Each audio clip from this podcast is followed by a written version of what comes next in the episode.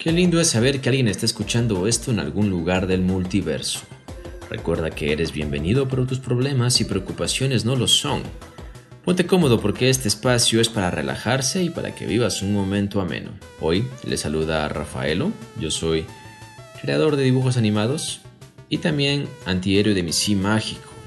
Hoy no nos puede acompañar Emily, pero le mandamos un fuerte abrazo donde quiera que nos esté escuchando, a ella y a toda su familia. Esperemos que las cosas puedan calmarse con el tema del COVID y poder grabar nuevamente juntos en ese formato que estamos acostumbrados a traerles a ustedes. Pero bueno, pese a la cuarentena, pese al encierro, estoy aquí llegando a ustedes con un episodio más, el número 26 de Fotograma Clave. Para la persona que vende mascarillas y guantes en el supermercado, el podcast más sexy de toda la internet.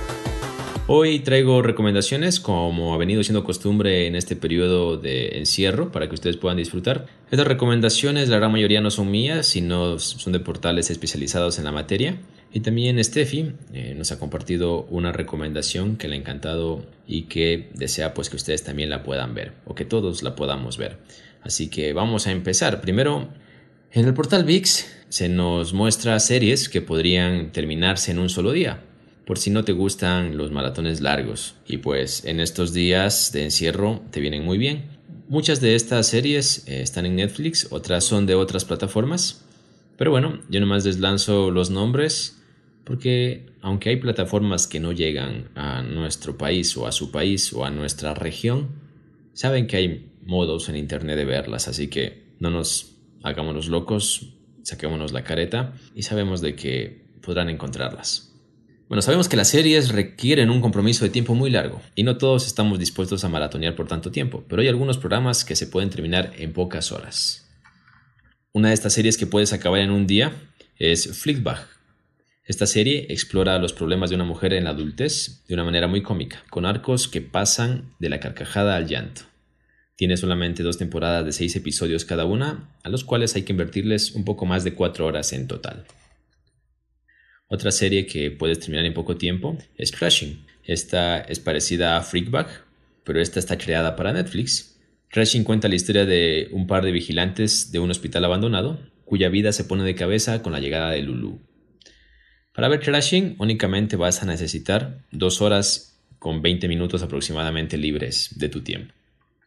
La siguiente recomendación es Barry. Esta es una serie creada por el comediante Bill Hader y es una de las series aclamadas de HBO que retrata la vida de un asesino a sueldo que persigue el sueño de ser actor en Los Ángeles. La serie trata temas actuales con un distintivo toque de comedia.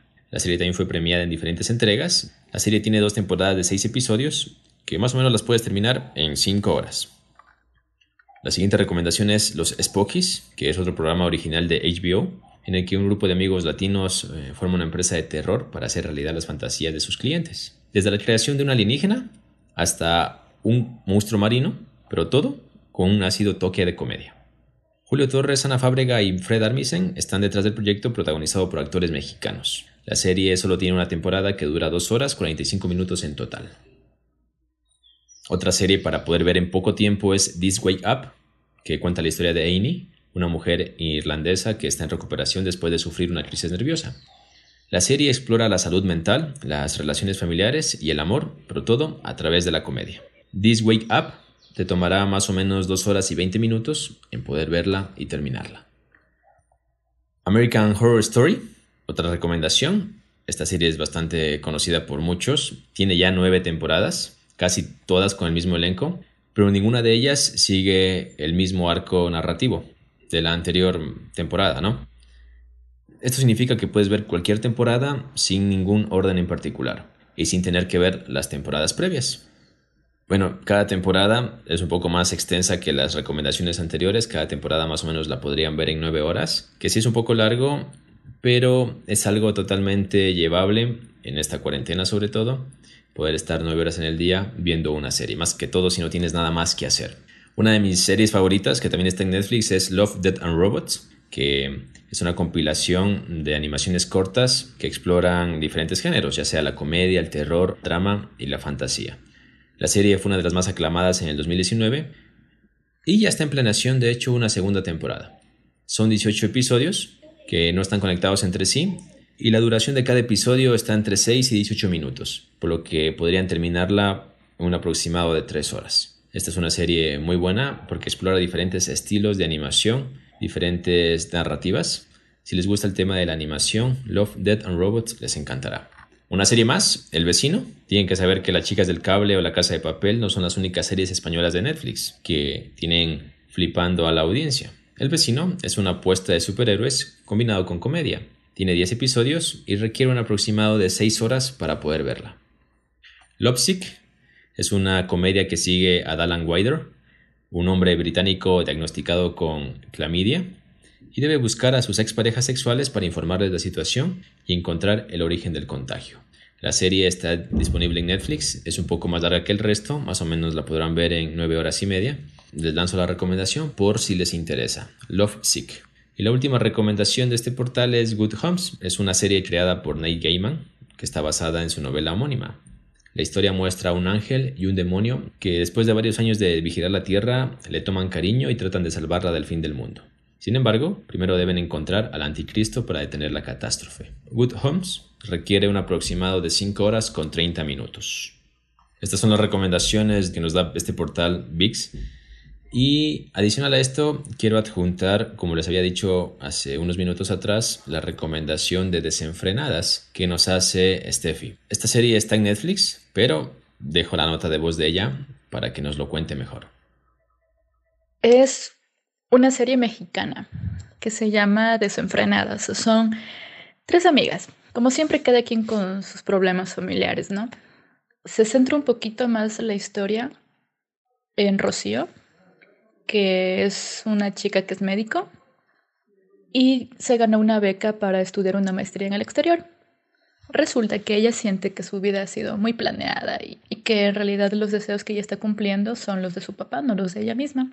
Entonces un buen día, luego de dar un discurso frente a amigos de sus papás y de haber perdido a una hermana, se da cuenta de que es hora de empezar a hacer lo que ella quiere y de, de salir un poquito de su zona de confort. Entonces, con sus amigas, se va de viaje. Una de sus amigas es súper loca. O sea, no digamos loca, pero ella es así muy descomplicada, le gusta salir, pero tiene sus enemigos. Y su otra amiga es muy feminista, muy de apoyar a sus amigas y de decirle sí a, todo lo que sea con ellas.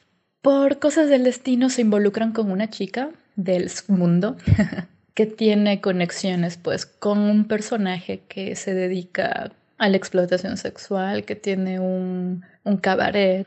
Y ellas al principio con esta chica, o sea, le tienen mucha desconfianza por cómo es ella, pero con el tiempo le empiezan a agarrar full cariño se vuelven súper amigas y su meta durante toda esta temporada, esperando que haya más, es salvarla, lograr que ella salga de ese mundo y luego a ver qué pasa, porque como son sus amigas, obviamente tienen un plan y, y le van a resolver la vida, ¿no? Y bueno, ese es el chiste de la serie, de que por más amigo que seas, puedes ayudar, pero no siempre vas a resolver la vida al otro, ¿no?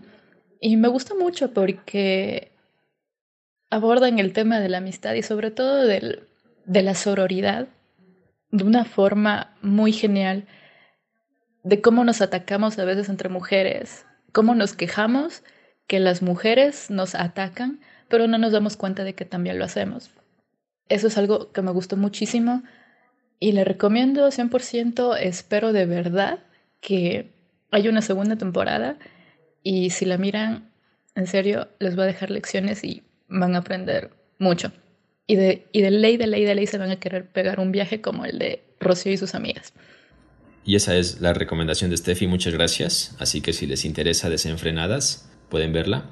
Se escucha bastante interesante, se escucha bastante interesante y divertida, así que está en Netflix y disfrútenla.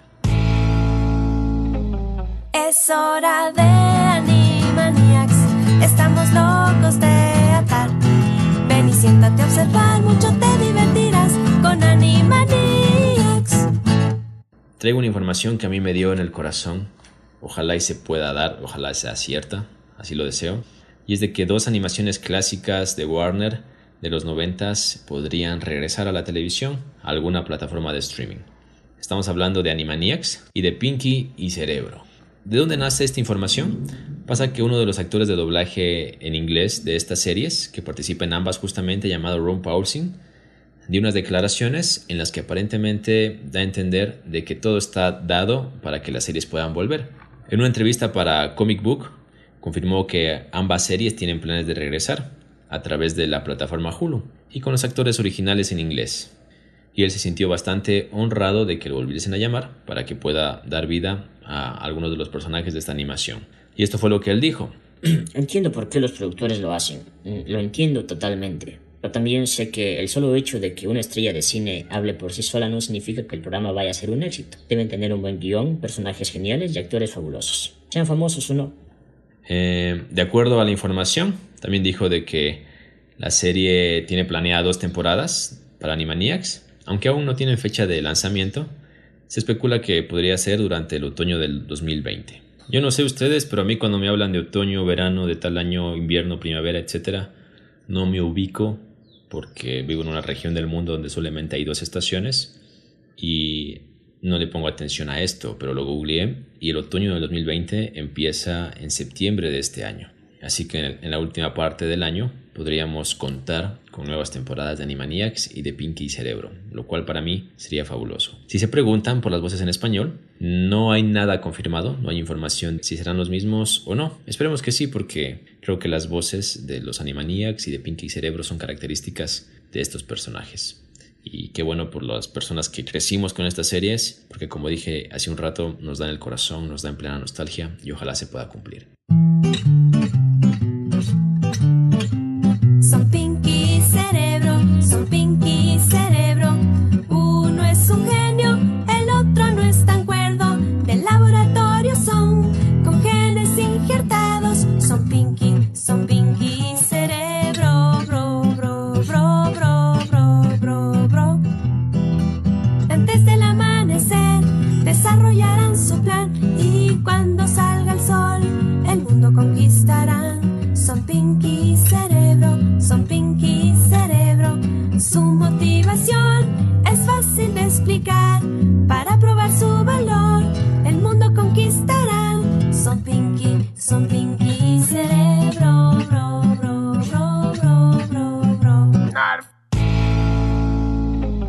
Otra información que tiene que ver con Netflix y con el tema de quedarse en casa disfrutando de películas que ahora ya están en esta plataforma es para los amantes de la animación japonesa, de la animación en general y sobre todo para los amantes de estudio Ghibli. Ghibli ya contaba con 21 películas incluidas en Netflix, pero a inicios de este mes, a inicios de abril, se amplió el catálogo de películas de Ghibli a Netflix a 28. Se añadieron producciones como La Guerra de los Mapaches, Susurros del Corazón, la colina de las amapolas, Se levanta el viento, Ponyo, El recuerdo de Marnie y El increíble castillo vagabundo. Por si desean más información, les voy a decir rápidamente una reseña de cada una de estas películas. La guerra de los mapaches es del 94 y muestra a los mapaches de las colinas de Tama, que han sido desplazados de sus bosques por el desarrollo humano. Utilizando sus poderes de transformación, ellos lucharán por lo que es suyo. Susurros del Corazón es del año 1995 y por su parte sigue a Shizuko, un personaje que busca perseguir sus sueños luego de notar que sus libros de la biblioteca han sido prestados.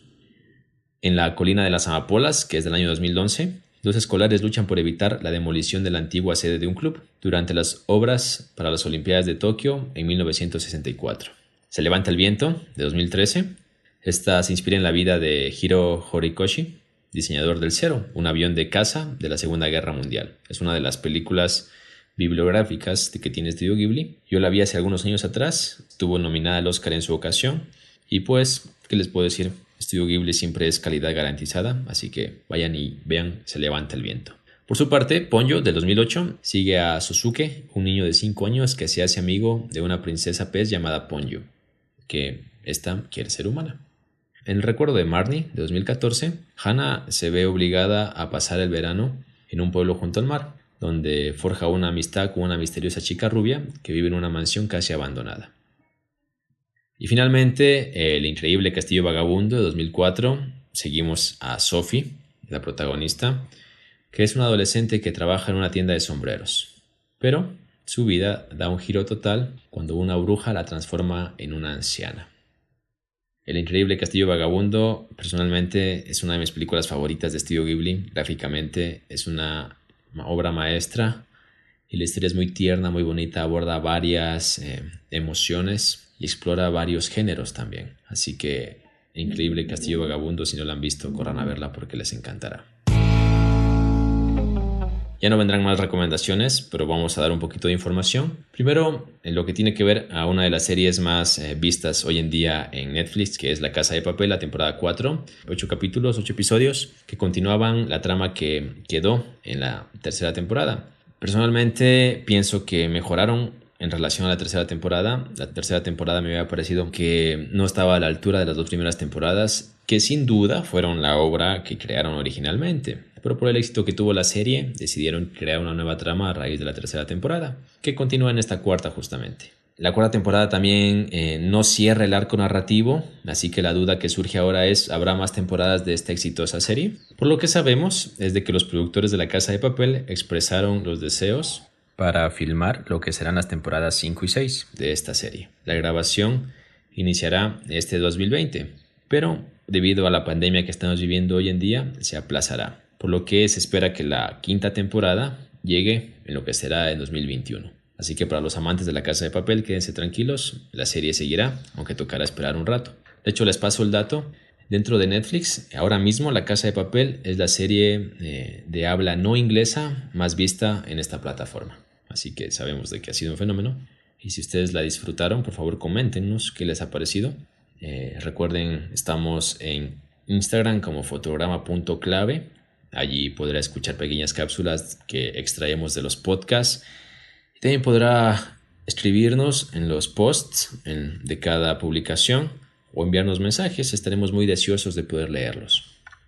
Y ahora sí, para cerrar el tema de la información de esta semana, les traigo eh, información acerca de uno de los personajes que todos amamos. Estamos hablando de Batman y lo que tiene que ver a la participación de Robert Pattinson dando vida a este personaje nuevamente en el cine. Y es que la información nos dice de que al parecer la película dirigida por Mark Reeves no tendrá la acción que estamos acostumbrados a ver en las películas de Batman. Y es que pasó que Mark Reeves, el director, justamente habló en una entrevista exclusiva con el medio Nerdisty y adelantó más o menos lo que será su, su argumento. Y si eres uno de los que ansiaba una trama llena de acción, ya puedes irte despidiendo de este sueño, pues Mark Reeves apostará por una versión más humanista del hombre murciélago.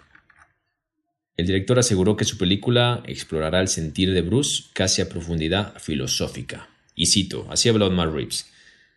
Bruce Wayne estará firmemente conectado con la gente de Ciudad Gótica en su próxima película.